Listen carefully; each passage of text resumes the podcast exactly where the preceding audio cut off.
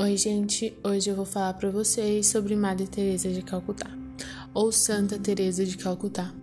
Ela nasceu dia 26 de agosto de 1910 e morreu dia 5 de setembro de 1997.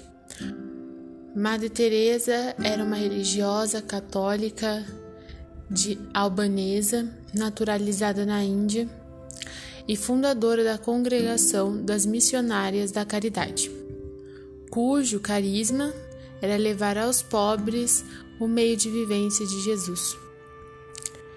Em 2015, o Evangelho de Jesus e a congregação fundada por ela chegou a mais de 5 mil membros e em 139 países. O seu serviço aos pobres, né, com o seu serviço aos pobres, ficou conhecida como a Santa da Sarjeta. Madre Teresa teve seu trabalho reconhecido ao longo da vida por instituições dentro e fora da Índia, recebendo o Prêmio Nobel da Paz em 1997. É considerada por alguns como missionária do século XX.